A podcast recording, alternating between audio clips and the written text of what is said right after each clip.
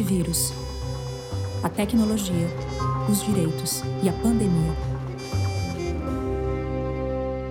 Olá, esse é o Antivírus, a série de conversas sobre pandemia, direito e tecnologia, produzida pelo Internet Lab. Quem apresenta esse programa sou eu, Mariana Valente, e o Francisco Brito Cruz, o Chico, ambos diretores do Internet Lab. Esse é o décimo episódio do projeto Antivírus e ele vem com um ligeiro atraso, pelo qual a gente já se desculpa, porque a nossa equipe no Internet Lab esteve muito envolvida com o debate que está acontecendo no Congresso, para quem não está acompanhando, em torno do tal do PL das fake news. Esse foi um projeto que tramitou principalmente em junho no Senado, teve muitas versões diferentes propostas e passou uma última versão no Senado no dia 1 de julho e agora ele começa a ser discutido na Câmara dos Deputados ao longo do mês de julho de 2020. A gente está acompanhando muito de perto a discussão desse PL, porque ele toca em muitos assuntos diferentes com os quais o Internet Lab trabalha, e a gente vai produzir ainda alguns materiais sobre, vem participando bastante de matérias da mídia, então sigam aí as nossas redes se quiserem se atualizar sobre a nossa atuação e sobre outras análises sobre o PL que a gente vem publicando. E bom, gente, o tema de hoje é como que o trabalho intermediado por plataformas digitais, como o de entregadores de comida, por exemplo, atravessa a pandemia que a gente está vivendo. O tema ganhou agenda pública com o movimento dos entregadores de aplicativos, que no dia 1 de julho fez uma greve em várias cidades do Brasil. A categoria alega que a carga de trabalho chega a 15 horas por dia com baixa remuneração e que a situação foi agravada pela pandemia com a disparada de deliveries e o risco de contrair a Covid-19. O objetivo da paralisação de hoje é levar as reivindicações à Justiça do Trabalho. Por isso, a manifestação tem como destino final o TRT no centro de São Paulo. Eles se organizam por WhatsApp vieram se mobilizando muito nos últimos meses, inclusive participando de protestos contra o presidente. Mas nesse momento em particular, na reivindicação de melhores condições de trabalho e de pagamento. Isso tem sido visto como uma grande novidade no setor informal de serviços. E para uma discussão que vem se dando sobre um certo guarda-chuva, guarda-chuva da economia do compartilhamento. Economia do compartilhamento é um conceito usado com várias finalidades, né? mas ele costuma ter a ver com a ideia de mutualização dos bens, de organização de pessoas e recursos para finalidades comuns. É o guarda-chuva sob o qual se discutem coisas tão diferentes como o Airbnb ou até plataformas de trocas de serviços como Uber e iFood. Muitas pessoas já vieram fazendo a crítica desse conceito, né? já que a forma como muitas dessas plataformas operam não estaria exatamente promovendo um compartilhamento, mas sim outras coisas. Surgiram termos como a gig economy ou a economia dos bicos e mesmo uma discussão sobre precarização no setor do serviço, a qual alguns desses modelos têm se baseado. Bom, para conversar conosco sobre esse tema, a gente está muito feliz de receber o Renan Bernardi Calil. O Renan é procurador do Ministério Público do Trabalho, também um, um, pesquisador, né, doutor e mestre em Direito pela Universidade de São Paulo, com passagem no doutorado, uma visita na Universidade de Harvard. O Renan sempre foi um parceiro do Lab para ajudar a gente a olhar o que está acontecendo no mundo do trabalho com essas mudanças na economia digital. Em 2017, por exemplo, no livro que a gente publicou chamado Economias do Compartilhamento e o Direito, é, o Renan escreveu um capítulo exatamente sobre isso. E em 2019 ele defendeu o doutorado que teve como tema capitalismo de plataforma direito do trabalho, crowdwork e trabalho sob demanda por meio de aplicativos. Fala, Renan, tudo bem com você? Oi, Chico. É, oi, Marina, tudo bem? Primeiramente, gostaria de agradecer o convite feito por vocês. Sou um ouvinte do antivírus, tenho gostado muito dos programas que vocês têm veiculado sobre temas super urgentes sobre direito e tecnologia e fico muito feliz pelo convite e poder participar e conversar com vocês sobre esse tema que vem ganhando cada vez mais atenção, acredito que da sociedade desde que essas plataformas surgiram e tem sido um mecanismo de atração de força de trabalho no país que ganhou maior atenção ainda agora nesse momento da pandemia. A gente que agradece, Renan. Muito legal ter você com a gente de novo em um projeto. Renan, de uns anos para cá, as plataformas que ligam trabalhadores a clientes invadiram vários pontos do nosso dia a dia. A gente usa para pedir comida, para se locomover, contratar serviços do dia a dia. Essas plataformas elas agem como intermediárias e prometem facilitar a vida dos clientes e dar flexibilidade aos trabalhadores. E a gente sabe que no Brasil elas encontram toda uma regulação do mundo do trabalho. Para começar a conversa aqui, e antes mesmo de entrar nas últimas questões do noticiário envolvendo tais plataformas, a greve que o Chico mencionou, A gente queria te ouvir um pouco sobre como esses atores vêm mudando o jeito como o trabalho é realizado e um pouco sobre essa tal economia do compartilhamento. Então, Mariana, as plataformas, quando elas entram no mercado brasileiro, que enfim, acontece por volta de 2014, entram no mercado e se apresentam como isso que vocês mencionaram, né? Como grandes intermediadores. O único papel delas seria de conectar tomadores de serviço interessados com prestadores desses serviços. O fato de não ter nenhuma interferência e nenhum contato físico da plataforma com os demais atores que estão dentro dessa relação, de alguma forma facilitou o distanciamento e, num primeiro momento, uma certa disseminação que, na verdade, que estaria acontecendo seriam relações de trabalho autônomo. O fato dessas plataformas também se apresentarem, pelo menos dentro de alguns espaços, como se fossem empresas de tecnologia e não como empresas que atuam numa determinada área, seja de transporte, seja ah, no setor de entregas, também acabava contribuindo para isso. E, enfim, a gente vê isso não só no espaço público, mas também nos debates dos processos judiciais. Né? Então, no primeiro momento, é, havia uma grande ideia que essas plataformas estavam entrando no mercado, todo o trabalho que era realizado era autônomo, e que os trabalhadores se beneficiavam disso porque eles tinham, como você já mencionou,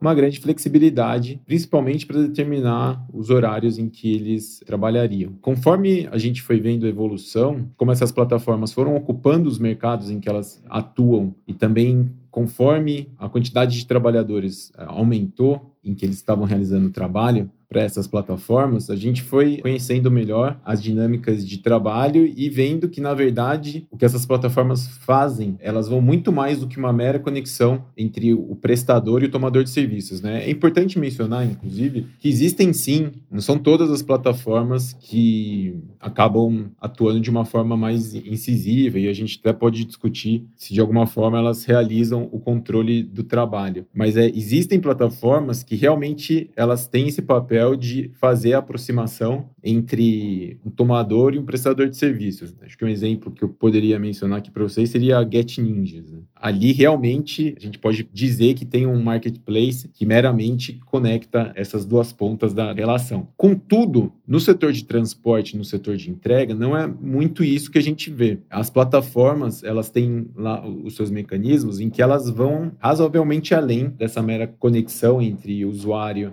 é, e o cliente da plataforma e os trabalhadores, e, e, que, enfim, não seria possível equiparar e dizer que é uma relação é, de trabalho completamente autônomo. A forma pela qual tudo isso acontece, né, Mariana, é, acho que a gente pode até classificar e tentando dar uma olhada, assim, nas discussões que a gente vê, nas mudanças de organização da produção, dos anos 70 para cá, fazer uma, um panorama muito rápido, a gente vê uma tentativa de fragmentação do trabalho justamente para as empresas tentarem se afastar da responsabilização do trabalho e, e, consequentemente, diminuir os custos que elas têm em relação a isso. Né? Então, quando a gente olha para o toyotismo, que vai ali nos anos 70 e todo o processo de terceirização que se acompanha a partir daí, são métodos e movimentos que as empresas fazem nesse sentido. As plataformas e, e a disseminação é, dessas infraestruturas em alguns espaços do mercado elas acentuam isso, porque elas, enfim, tem todo esse debate de se afastar cada vez mais do trabalhador e dizer que não há nenhum controle em relação à forma pela qual o trabalho é, é realizado, justamente com que não haja uma identificação da realização de um controle do trabalho em relação à forma pela qual o trabalho é feito. Calil, e essas mudanças, vai, na, na forma como essas empresas se organizam, elas vamos dizer, fazem com que as pessoas trabalhem muito diferente mesmo, né? Então, a gente tem aí dados das plataformas que falam: olha, tem uma série de entregadores ou de motoristas que trabalham menos horas ou trabalham uma fração do seu tempo nessa plataforma ou trabalham em outras plataformas. A gente queria te ouvir como que essas transformações todas desafiam o que a gente tinha de fato no direito do trabalho. Você estava falando da configuração dessas relações como relações trabalho autônomo. Explica um pouco para quem não entende de direito do trabalho o que, que vem de problema jurídico relevante com isso. Né? A gente tem tanto CLT de décadas atrás, como uma reforma trabalhista recente. Esses enquadramentos jurídicos dão conta do nível de transformação que esses serviços trazem, né? e nesses conflitos também são gerados a partir daí. Então, na sua opinião, quais os pontos que acabam ficando descobertos ou desajustados nesse possível descompasso entre direito e sociedade, entre direito, economia e tecnologia? Então, Chico, o grande debate que está posto no direito do trabalho hoje é se as plataformas são empregadoras ou não dos trabalhadores. E para resumir o debate de uma forma bem rápida, Existindo e sendo reconhecendo o vínculo trabalhista, as regras da CLT seriam aplicadas a esses trabalhadores e, evidentemente, garantias que eles não têm hoje, como pagamento do salário mínimo, descanso semanal remunerado, intervalo entre jornadas, hora extra condicional de 50%, enfim. Os direitos trabalhistas seriam aplicados a, a esses trabalhadores e, evidentemente, o custo do trabalho ficaria um pouco mais elevado. E o outro lado seria, e é o que as plataformas defendem, que na verdade verdade, o que acontece são é um trabalho autônomo, em que esses motoristas ou entregadores seriam, na verdade, microempreendedores individuais, os MEIs, né? Porque, especialmente, o grande argumento que eles usam é que os trabalhadores podem desenvolver essas atividades quando e na quantidade que eles quiserem. Né? Não teria uma obrigação de uma realização mínima de, de trabalho num, num, dado período e ele não recebe nenhuma punição por não se ativar na plataforma. Que é verdade, porém, alguns elementos desse debate é importante da gente pontuar para ninguém se perder na discussão. Né? O primeiro é o seguinte: é verdade que a CLT é de 1943. Porém, é, a CLT sofreu uma reforma em 2011.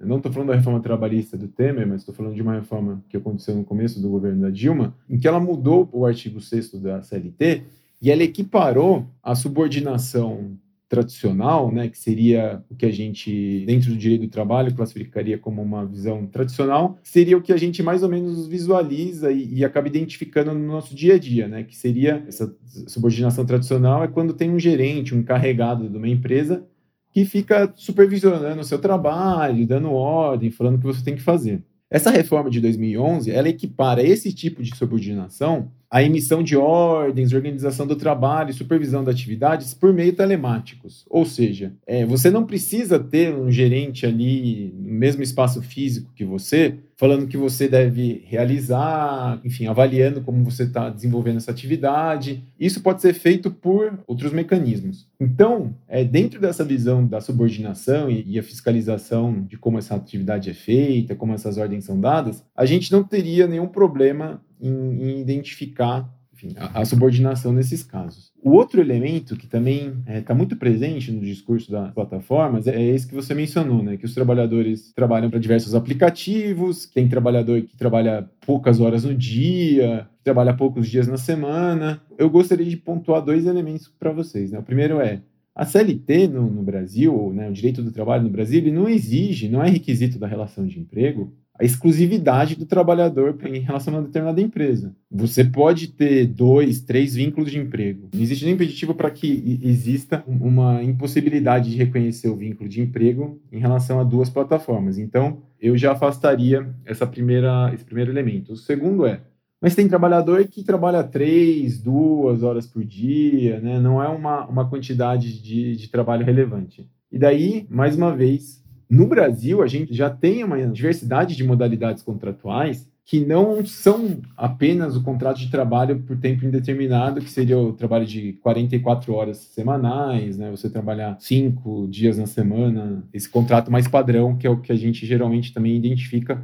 como a grande proteção do direito do trabalho. Existem outras formas de trabalho que prevêem cargas horárias menores do que é tradicional. Então, é, isso não seria um problema para também identificar uma relação de, de, emprego. Mas um aspecto que eu gostaria de mencionar é, apesar das plataformas dizerem, terem esse discurso, que grande parte da força de trabalho delas desenvolve poucas horas de atividade, não é isso que as pesquisas têm sido realizadas, tanto no setor de transporte como no setor de entrega, têm identificado. No meu doutorado, eu fiz um estudo de caso, particularmente em relação ao Uber, e, por exemplo, de todos os motoristas que eu entrevistei na cidade de São Paulo, quase 80% deles se declaravam economicamente dependentes da Uber. 60% deles trabalhavam mais de 10 horas por dia. Tinha uma quantidade expressiva também que eu não estou lembrando a percentagem exata agora, mas era por volta de 70%, que trabalhava mais de cinco dias na semana. Então, Uma outra pesquisa que também vale mencionar, né? Eu faço parte de um grupo de pesquisa sobre trabalho digital da Rede de Estudos e Monitoramento da Reforma Trabalhista, a REMIRE. A gente fez um levantamento das condições de trabalho agora durante a pandemia, tentando, enfim, é, a gente conversou com uma série de, de trabalhadores inclusive pediu um comparativo sobre a situação deles pré e durante agora a pandemia. E a gente continua falando de jornadas elevadas nesse setor de entrega. Por mais que as plataformas digam e, e apresentem esse discurso que a jornada deles é pequena,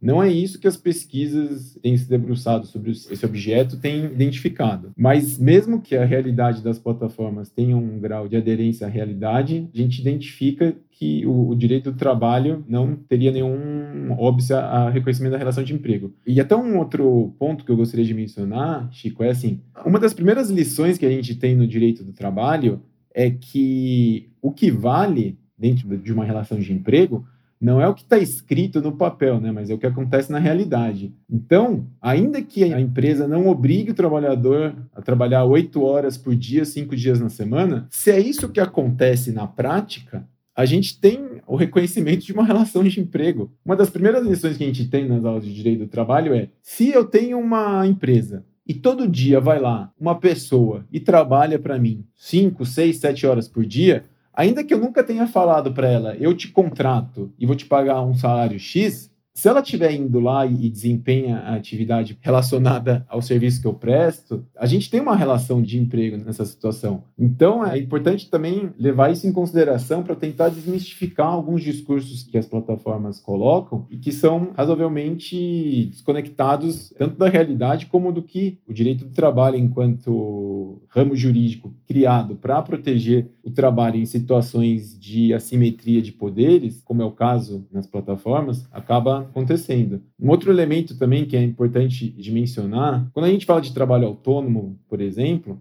a gente está falando, está discutindo de situações em que os prestadores de serviço eles têm uma liberdade considerável para determinar como o negócio vai ser gerido e vai ocorrer. A gente não está falando único exclusivamente da liberdade de escolher o momento em que vai trabalhar. Então, situações que são centrais nessa forma de trabalho, como por exemplo a determinação do preço, tanto das corridas como das entregas, os trabalhadores não são consultados, não tem nenhuma espécie de diálogo com eles. É uma determinação unilateral que as plataformas fazem. Então, a gente tem muitos elementos para dizer que definitivamente a gente não está diante de uma relação de trabalho autônomo entre os trabalhadores e essas plataformas, sejam as de transporte, sejam as de entrega. Eu queria aproveitar tudo isso que você está falando para puxar um gancho. A gente tem visto por aí alguns debates sendo feitos, não só no Brasil, mas no mundo, de se seria necessário repensar categorias ou pensar numa categoria intermediária, por exemplo, que não significasse a proteção como CLT, mas também não significasse é, trabalho autônomo. E aí eu queria perguntar qual que é a sua opinião ou visão sobre esse debate e o que, que você tem visto como ou tendência ou casos interessantes em outros países para a regulação desse tipo de trabalho.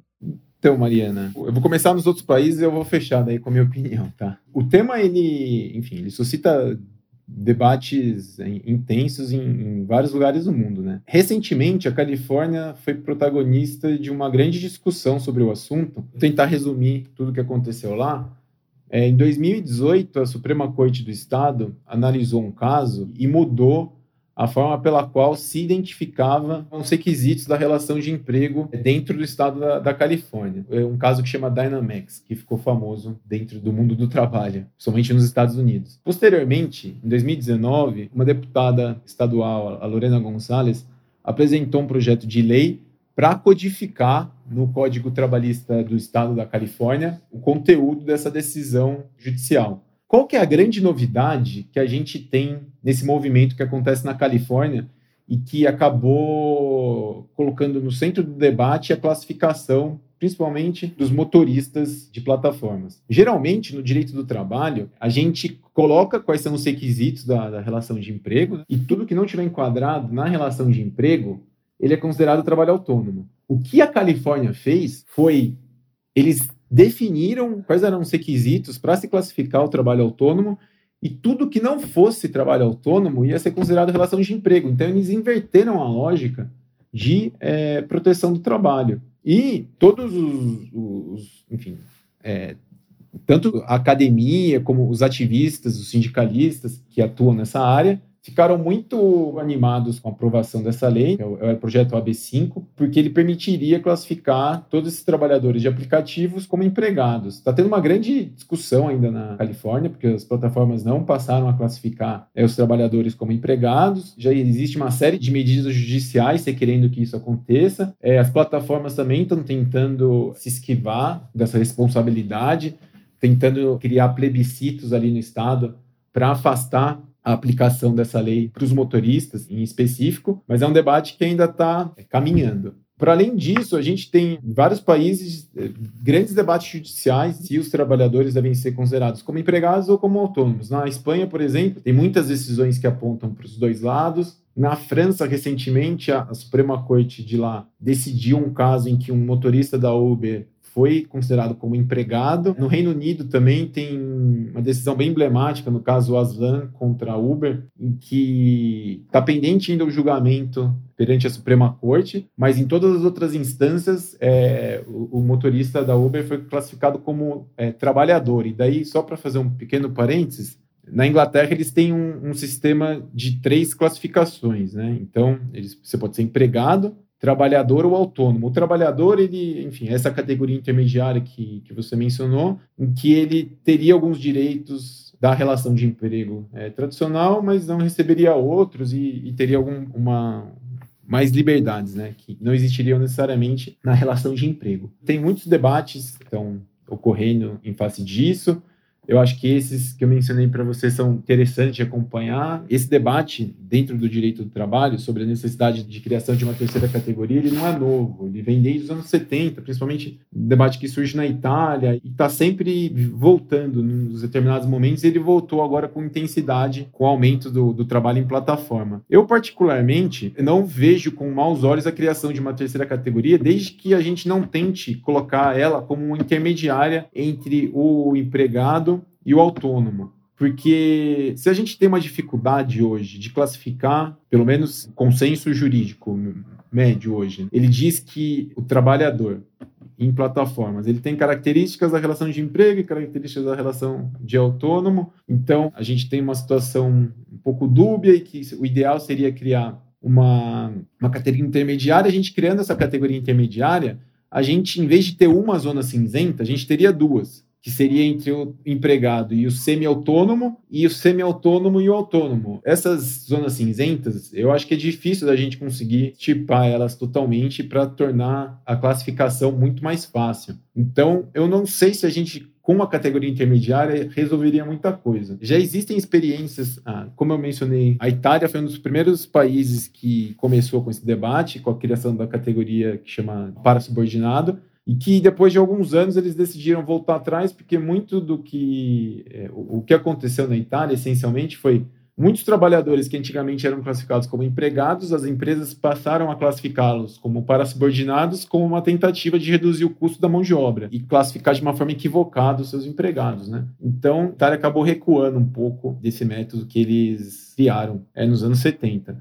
O que eu acho que seria interessante seria criar uma outra categoria dentro do direito do trabalho, mas que não focasse as principais características como a existência ou não da subordinação, mas em que se olhasse mais a existência de uma dependência tanto técnica como econômica do trabalhador em face das plataformas. E a partir daí se prevê um conjunto de direitos para os trabalhadores que fossem classificados como dependentes. Porque, vejam só, a gente está falando aqui e discutindo se existe ou não subordinação, no Brasil, pelo menos desde 2014. São pelo menos seis anos em que, ainda que a gente tenha um entendimento em que existe uma relação de emprego, a gente está falando de, seis anos de pessoas trabalhando sem receber os direitos que elas é, deveriam. Enfim, do meu ponto de vista, o avanço das tecnologias, ainda que o direito do trabalho consiga dar conta com os instrumentos que eles têm, fica mais difícil de ver a subordinação porque é, não é tão simples entender como todas essas plataformas funcionam. Eu acho que o critério da dependência, tanto a técnica como a econômica, ele é mais fácil de identificar, porque se o trabalhador, de alguma forma, extrai o seu sustento do trabalho que ele presta para uma plataforma, não resta muita dúvida que o trabalho que ele desenvolve para essa empresa ele acaba sendo essencial para subsistência dele. Eu estou falando isso porque é o que eu propus na minha tese, né? Eu acredito que a existência de uma outra categoria que fosse baseada no critério da dependência, ele facilitaria essa classificação e não permitiria com que a gente vivenciasse situações em que os trabalhadores acabam tendo longas horas de jornada por uma remuneração é, completamente incompatível.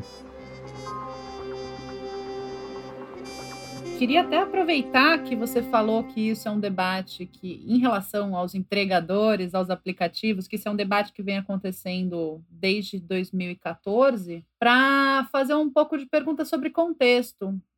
A gente sabe que esse movimento a greve dos entregadores que aconteceu no dia 1 de julho, mas também esse aumento tão grande do número de entregadores e desse debate tem a ver com o contexto de desemprego, um contexto econômico mundial, e nesse momento a ver também com a pandemia, né? Então, queria que você falasse um pouco sobre por que que você acha que isso explodiu agora como que as demandas dessa categoria explodiram, se você acha que tem características a serem analisadas aí específicas sobre o movimento em si, né? É um movimento em rede, ainda sobre contexto, pensando que no Brasil a gente tem um forte histórico sindical, né? O líder do movimento sindical mais importante virou presidente. Quando ele saiu da prisão, inclusive, o Lula, né, ele sinalizou para os trabalhadores de aplicativos Ontem eu vi na televisão, eu vi o estado de Uber, o povo está trabalhando de bicicleta para entregar pizza,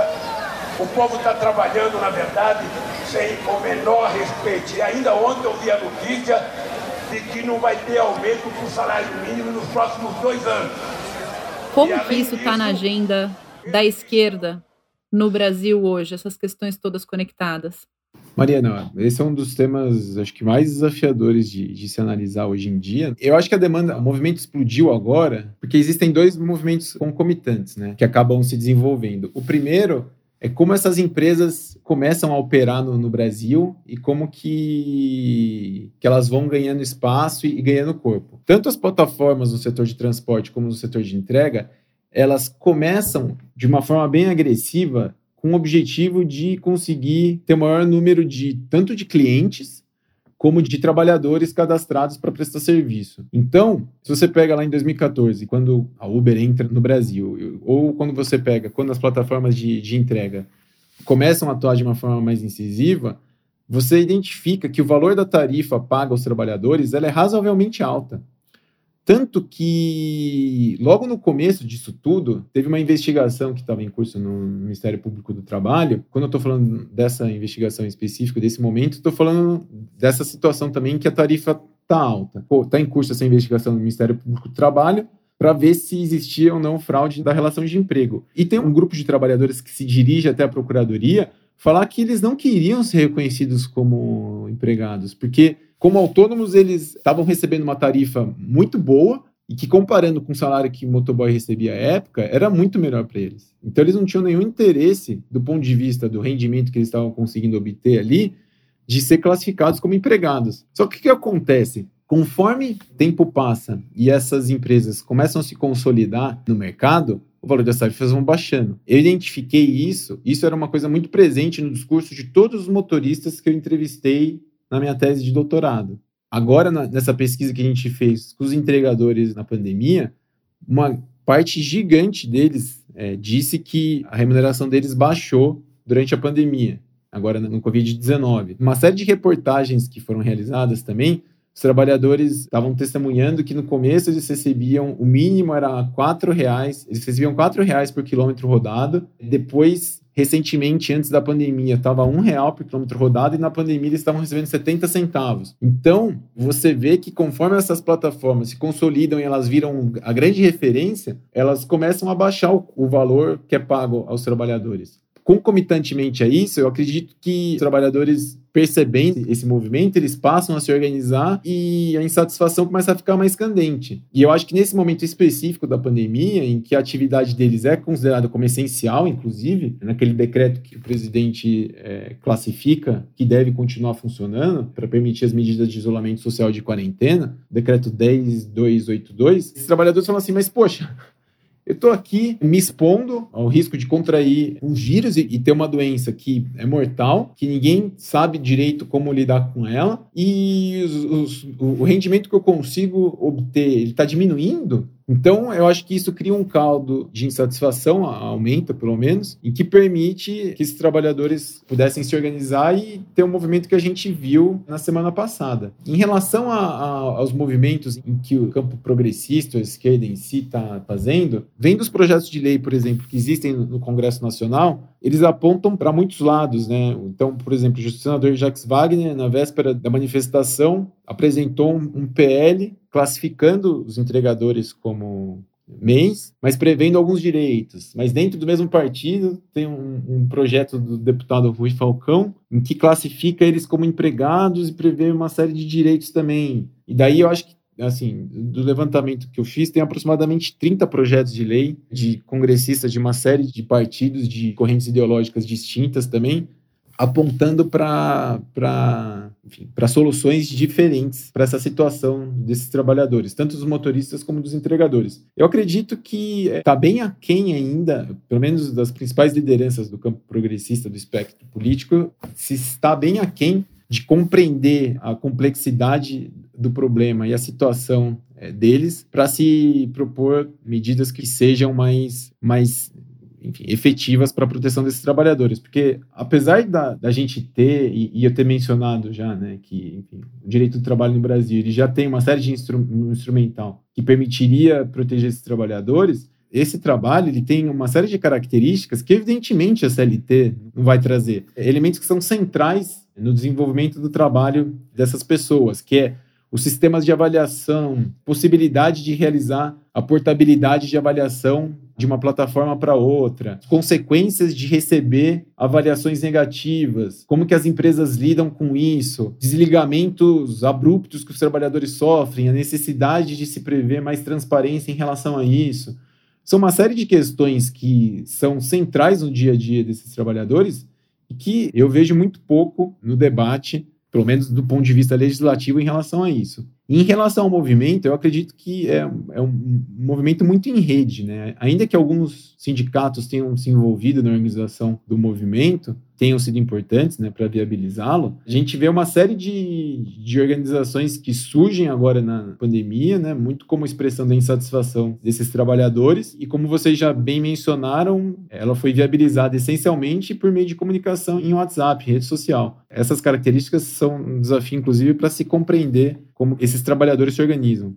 Renan, queria te fazer agora uma última pergunta a respeito de como você acha que essa energia do chamado break dos apps, é, dessa greve que aconteceu no dia primeiro, pode ser canalizada de uma forma propositiva, né? Então, o que, que você vê como questões que podem ser colocadas na agenda pública ou na agenda regulatória que fazem sentido né, para canalizar essa energia importante que foi demonstrada no dia primeiro. Além dessa pergunta, eu queria te fazer uma provocação, um pouco como advogado do diabo. A gente sabe que essas empresas buscam expandir a sua base de usuários o máximo que elas conseguem antes de abrir seu capital na bolsa. Isso é bem importante porque elas se tornam mais atrativas para depois buscar a tal lucratividade. E o que pode estar acontecendo é essas empresas colocarem o valor do frete, né, o valor do serviço oferecido, da entrega, é, lá para baixo, inclusive buscando cortar os custos de uma eventual folha de pagamento mais cara, para expandir essa base de usuários o máximo que elas conseguem. Invertendo um pouco o cenário, como seria se essas empresas, vamos dizer, é, decidissem cobrir todos os seus trabalhadores com um contrato de trabalho regular, né, no estilo CLT, né? Será que a gente não ia ter um serviço mais elitizado de um lado, numa ponta, porque o frete teria que ser mais caro e nem todo mundo é, teria dinheiro para pagar? E na outra ponta, os rendimentos dos entregadores não subiriam tanto ou mesmo diminuiriam, pensando que a folha em si custa bastante, né? Os impostos sobre a folha, é, os benefícios e tal, então o rendimento líquido desses entregadores não necessariamente subiria. Isso é uma questão interessante porque acho que coloca a gente para dizer se esses modelos aí são sustentáveis, né? No médio, no longo prazo, se isso tem como vingar. Eu queria te ouvir um pouco sobre isso. Eu acho que esse é um dos grandes temas que, que aparecem, eh, Chico. E assim, em relação à folha de, de salário, né, os encargos que existem em relação a isso, Veja que as empresas de motofrete que existiam antes da entrada dos aplicativos, elas já, enfim, tinham uma grande quantidade de trabalhadores empregados elas, enfim, faziam no final das contas uma espécie de serviço de terceirização né, da atividade, porque, enfim, empresas contratavam elas para fazer esse serviço de entrega e os trabalhadores eram registrados. E como eu mencionei para vocês, no primeiro momento em que elas entram, elas jogam o valor da tarifa lá em cima e tem uma série de motoboys que preferem esse modelo, evidentemente, porque eles estavam conseguindo ganhar mais dinheiro. Mas aí tem essa situação em que a tarifa vai baixando e, enfim, eu não tenho um comparativo para dizer concretamente para você hoje da situação que seria comparável entre essas empresas de moto entrega pré-ingresso das plataformas no mercado com a situação desses trabalhadores hoje.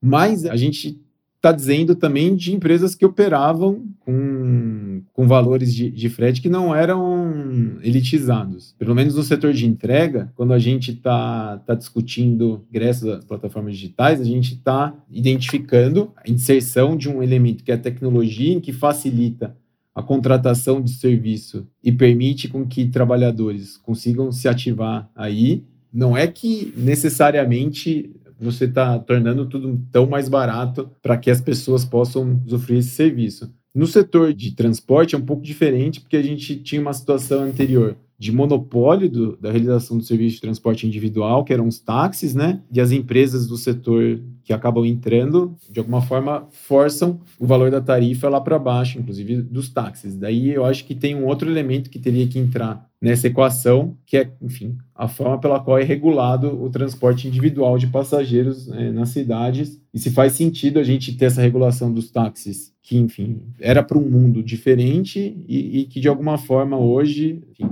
as coisas estão um pouco diferentes. Então, eu acho que a gente teria que pensar nessa situação. Eu acho que, de novo, Chico, acho que é importante a gente pensar que o direito do trabalho, ele não, não vem para colocar valores de custos de trabalho que sejam proibitivos para as pessoas, ponto dos serviços em que elas estão oferecendo, a gente serem elitizados a ponto de não serem é, democráticos. O direito do trabalho, ele vem e surge para não permitir com que as pessoas trabalhem por valores que sejam aviltantes. É, a gente, quando a gente está defendendo a aplicação dessas normas protetoras do trabalho aqui, a gente está falando que os trabalhadores têm que ter direito ao salário mínimo, pelo menos, que eles têm que ter é, intervalos durante as jornadas, eles têm que ter períodos de descanso. Veja, agora no período da pandemia, com o aumento da quantidade de serviço, inclusive de entregadores, né, na pesquisa que a gente realizou agora, no levantamento que a gente fez, teve um aumento de 10% de trabalhadores cadastrados nos aplicativos. Né?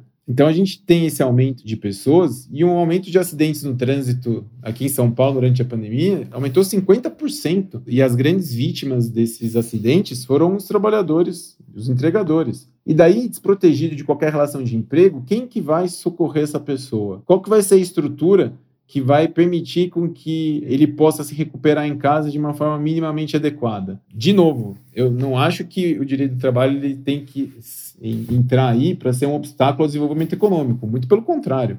O direito do trabalho, ele vem para se garantir condições mínimas. E assim, de verdade, Chico, eu acho que não tem por que as empresas que atuam nesses setores, né, tanto de transporte como de entrega, elas se submeterem a condições diferentes pela qual pequenos é, empresários no país inteiro, que são os maiores empregadores do país, são obrigados a se submeter, observam a, a legislação. Não tem por que esses pequenos empresários estarem sobre o domínio da lei e as, e as plataformas não. Muitas vezes, esses negócios eles têm muito menos condição do que não só as empresas de moto entrega, mas assim, você mencionou né, que muito do, da tentativa de classificação dessas empresas, né, é, entra numa ideia de economia de compartilhamento, que faria sentido se elas observassem alguns requisitos, né? tivessem algumas características, que não é o que a gente vê na prática.